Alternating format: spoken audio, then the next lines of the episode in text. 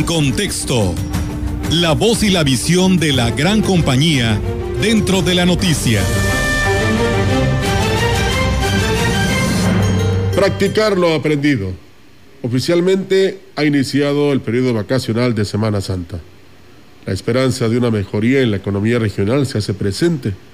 Comerciantes y prestadores de servicios se han preparado ya para recibir a los paseantes, quienes en buena cantidad han llegado a la región y lo seguirán haciendo en lo que resta del periodo de asueto.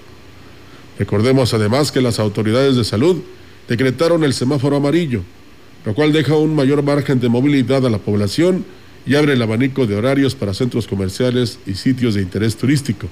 Sin embargo, la advertencia de las propias autoridades encargadas del control de la pandemia ha sido enfática.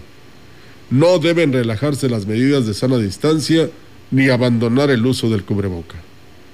Nos han dejado saber que de no respetar dichas disposiciones se generará una nueva ola de contagios que podría ser peor que las dos que ya hemos vivido.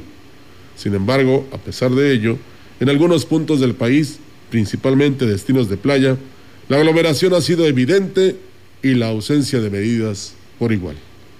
De igual manera, la presencia de adultos mayores se ha incrementado. Mientras tanto, la vacunación avanza a paso lento y tal como lo han asegurado las autoridades, el haber recibido la primera dosis no es garantía de que no vayamos a infectarnos.